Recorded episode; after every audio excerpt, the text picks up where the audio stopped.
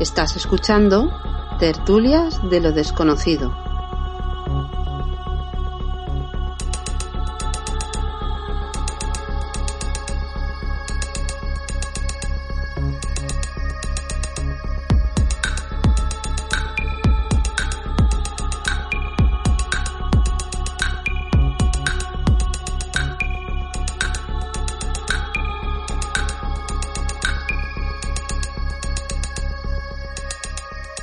Dirige y presenta Pedro Manuel Girón.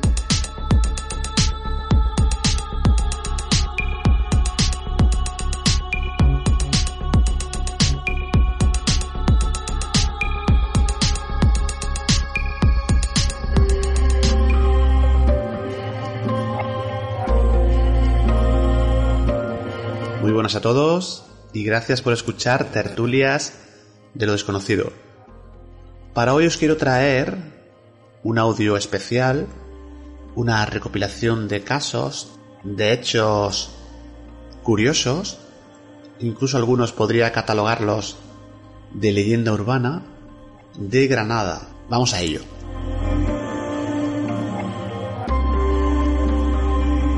Para los que conocen Granada, sin duda, es una ciudad llena, repleta de historia, de enigmas, de leyendas, desde hace siglos. Evidentemente, la Alhambra está siempre presente en la ciudad, esas callejuelas, esas calles del Albaicín, otros muchos lugares del centro, muchísimos edificios históricos, y siempre ha sido inspiración este halo de magia, de ciudad mágica, para que calen, para que transcurran de generación en generación historias, leyendas, que realmente son, bueno, pues algunos diría que son leyendas urbanas, pero que la gente comenta que, pues antiguamente los, las personas mayores, los jóvenes se reunían en torno a una mesa, un, imaginad, ¿no? Pues una noche tranquila en la cual se empiezan a contar historias. Muchas de esas historias, ¿qué ha pasado con ellas? Pues que se han quedado en el, eso que llaman el imaginario colectivo y se ha llegado a convertir en una seña total de identidad de Granada. Hay mucha gente que dice que en edificios históricos, como por ejemplo, bueno, pues el más, el icono, evidentemente, la Alhambra, pues se oyen y bueno, pues que hay, que ahí se escuchan ruidos, se escuchan sonidos, se escuchan canciones. Granada, pues por su propia cultura, esa mezcla de ellas, la cristiana, la judía, la musulmana, evidentemente eso ha quedado impregnado en la ciudad y hay muchas zonas que conservan todavía ese halo de las culturas, de las civilizaciones que por allí pasaron. ¿Qué pasa con las leyendas? Pues que pasan, como decíamos antes, de generación en generación, corren de boca en boca y quienes las cuentan, pues le dan ese carácter de veracidad, llegando incluso a decir que son ciertas. Nosotros no podemos asegurar que sean ciertas, pero sí son curiosas estas historias que a continuación os quiero relatar. Empezamos con una que sucedió ya hace bastantes años en la capital, en Granada capital, donde se atribuye este suceso. Es un piso de estudiantes, siempre, bueno, pues ya sabéis que a veces ocurren cosas, ¿no? Cuando se realizan ciertas prácticas. Otro día hablaremos de la Ouija, que ya hemos hecho el programa, pero en este caso no tiene que ver con la Ouija, pero os pongo en antecedentes. Un piso de estudiantes donde vivían cuatro chicas. Piso de estudiantes que es muy típico en Granada, ciudad universitaria. Gente que viene de todos lados de, de España y no solo de España para estudiar. Piso de estudiantes, como decíamos, donde viven cuatro chicas. Un viernes, dos de ellas se fueron a sus respectivos pueblos a pasar el fin de semana. Dos se quedan y una de ellas decide irse a dormir al piso de una amiga, por lo que dejó a una de ellas, la que nos falta de las cuatro, se queda sola en la vivienda.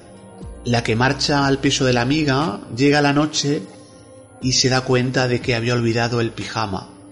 ¿Qué hace? Vuelve para recogerlo y cuando entra en la vivienda no enciende la luz para no despertar a su compañera. Coge el pijama, digamos como puede, a tientas y se va.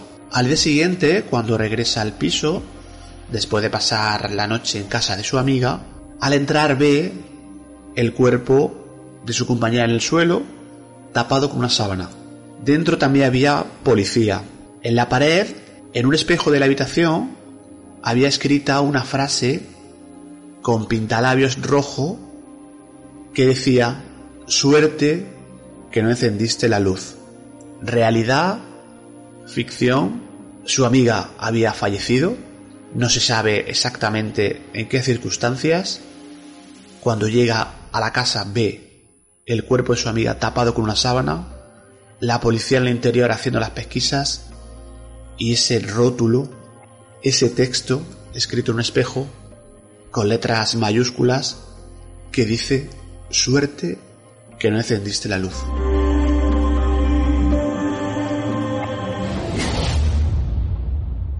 Tertulias de lo desconocido. Vamos con la próxima historia, la próxima leyenda urbana, que claro, esta al leerla, al escucharla, pues ya no gustaría que fuera cierta, ¿no? Primero a mí y seguramente a todos los granadinos, a todos los españoles, incluso fuera de Granada, fuera de España, por la universalidad del personaje García Lorca, Federico García Lorca, poeta asesinado, fusilado en Granada y otra víctima más de la incomprensión, de la intolerancia y de muchísimas cosas más.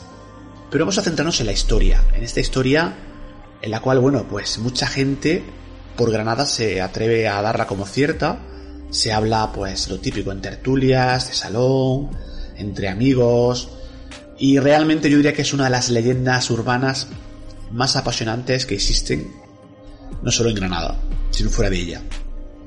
Hay un, bueno, pues cuentan que hay un periodista, Aro Vallejo, que años después de que revela esta historia fue condenado por plagio, afirmaba lo siguiente.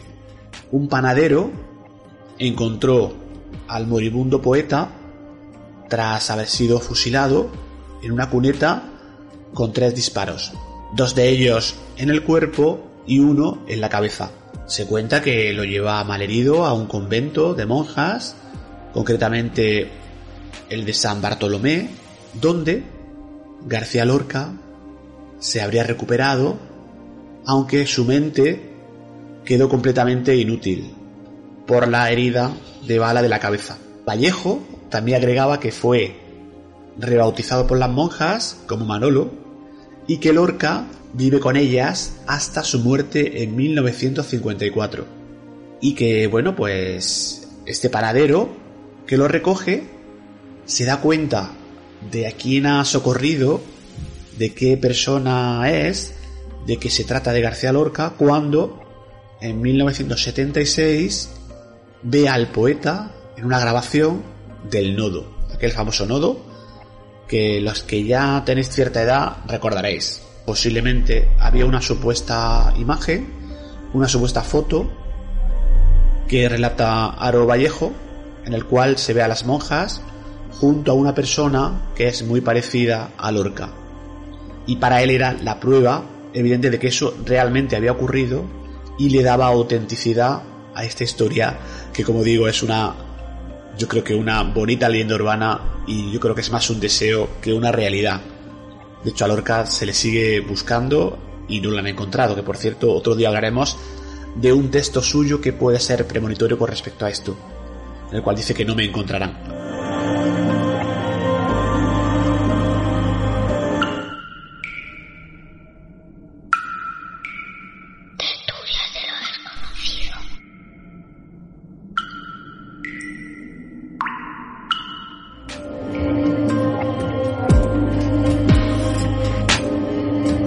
La siguiente historia que está, bueno, también se las trae ahí por medio un chino, la comunidad china que siempre también da para leyendas urbanas. La de ahora es tremenda.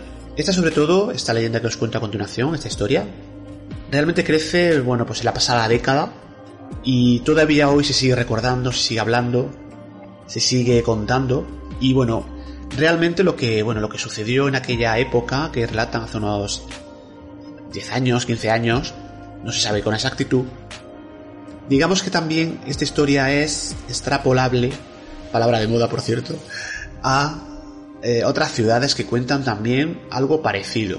Incluso también hay gente que se atreve a decir de dónde parte, de qué tienda sale todo esto. Estamos en una tienda de comerciantes chinos. Y más o menos, resumiéndolo mucho, la historia sería así. Una pareja de novios que camina por Granada de regreso a su casa, cuando al pasar frente a una tienda de comestibles china, la mujer recuerda que, bueno, pues que debían comprar algo que le faltaba para eh, ir a casa y para comer. Pasan los minutos, el novio se queda esperando al otro lado de la calle a que salga su novia de la tienda. Pasa el tiempo y él no ve salir a su pareja. Empieza poco a preguntarse qué ocurre, qué ha pasado, por qué tarda tanto. Cuando se dirige a, este a esta tienda, a este establecimiento, un ciudadano chino se apresura rápidamente y cierra la persiana. El novio se, bueno, pues que prácticamente se encara con él y le dice que, bueno, que, ¿qué pasa? Que, que había entrado su novia, que, que no está, que no sale. Y el chino le dice que realmente allí no ha entrado nadie, que no hay nadie en la tienda, que, que no sé por qué le dice eso, que no entiende nada. Hay un forcejeo y este chico, el novio de esta chica, de esta mujer que entra a comprar, entra, consigue entrar y dentro del interior de la tienda no encuentra a su pareja, porque decide, ¿qué hace? Llama a la policía. Cuando los policías, los agentes entran, comienzan evidentemente a registrar el local y finalmente hallan a la joven en el interior de una habitación camuflada que no está a la vista de nadie, está totalmente, pues bueno, pues fuera un poco de lo que es la tienda, en un pasadizo y está, digamos que está un poco escondida. Encuentran a esa chica atada a una silla, semidesnuda, con heridas y evidentes signos de haber sido agredida. El chino es detenido y los agentes consiguen obtener esta macabra confesión. La chica iba a ser asesinada para extraerle sus órganos y venderlos en el mercado negro. Ya conocéis de lo que se habla de ese mercado de venta de órganos, que por otra parte ha habido casos y en este pues evidentemente posiblemente sea una leyenda urbana y que ha quedado y que se cuenta y yo hoy quería también traerla al programa Nueva Tertulias de lo desconocido.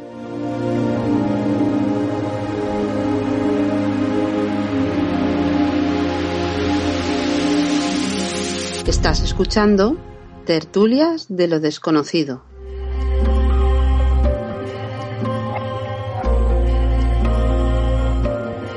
Bien, continuamos narrando y contando esta serie de leyendas urbanas, de historias que corren por la ciudad de Granada. Y esta es, bueno, pues es curiosa. Y si hay gente que ha visto en esa zona apariciones y se han relatado, incluso algunas, se ha captado alguna fotografía. Pero vamos a contarla.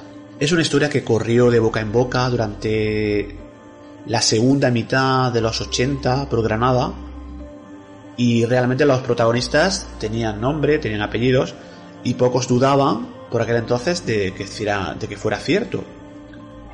Todo comienza una tarde de verano de 1985 cuando una enfermera llamada Elena de Teresa se encontraba en la recepción del hospital materno infantil en el cual, bueno, pues aquí un servidor eh, ha visitado muchas veces, incluso ha nacido allí, o sea que lo digo como, como dato de, conocimiento un poco del sitio. Bueno, pues una joven, con el rostro pálido y con apariencia nerviosa, se acerca a la ventanilla de recepción de este hospital para pedir información acerca del estado de su madre, la cual acababa de ser operada de un tumor. La enfermera le dio un pase y le indica la habitación en la que se encontraba su madre. ¿Qué ocurre? A los pocos minutos, la muchacha regresó a la ventanita y solicitó hablar con el médico que atendía a su madre. Elena entonces localizó mediante el busca a Alicia, la anestesista, que se dirigió enseguida al encuentro de la familiar y la acompañó escaleras arriba hacia la tercera planta. A los 10 minutos, la joven reapareció en recepción repitiendo que quería hablar con el médico que atendía a su madre. Elena, extrañada, llamó de nuevo a Alicia. Ella se disculpó diciendo que no había podido atenderla porque debió atender, estaba atendiendo a una cesárea urgente, pero que no se preocupara porque la tenía delante y enseguida la atendería. Elena, sorprendida, le respondió que era imposible porque estaba abajo con ella. Ambas bromean y la anestesista decidió dejar la enigmática muchacha en la sala de espera con la llave echada y pedir a Elena que le enviara a la supuesta joven que estaba con ella. Ya estaba un poco, digamos, eh, por decirlo coloquialmente, mosqueada. La chica subió entonces por las escaleras con nuevo pase, pero nunca llegó al encuentro de Alicia, que ya estaba cansada de esperar. Decide llamar a Elena cuando le confirmó que hace unos minutos que había subido las escaleras, abrió la puerta de la sala de espera, que seguía con la llave echada, y comprobó que la mujer que había dejado encerrada no estaba, había desaparecido. Ambas, en ese momento muy asustadas, llaman al celador, que recordaba perfectamente los rasgos de esta muchacha, y que lo que hacen, pues se ponen a buscarla, recorren al hospital, desde la séptima planta hasta el sótano, para buscarla sin ningún éxito. Está completamente esfumada, desaparecida. Días después, la señora operada del tumor fue enviada a planta y Alicia, picada por la curiosidad, se decidió por hacerle una visita en una habitación donde también estaba el marido de la mujer y uno de los hijos. Sobre la mesita había una foto de la misteriosa muchacha. Cuando Alicia preguntó por ella, le confirmaron que se trataba de la hija de la paciente, a lo que contestó que menuda broma les había gastado a ella y a una enfermera el día de la operación. La reacción de los dos varones que estaban en la habitación junto a la mujer operada fue espontánea y podríamos decir casi violenta. La sacaron de la habitación en empujones y según el hijo le confirmó, su hermana había fallecido dos años antes en un accidente de tráfico.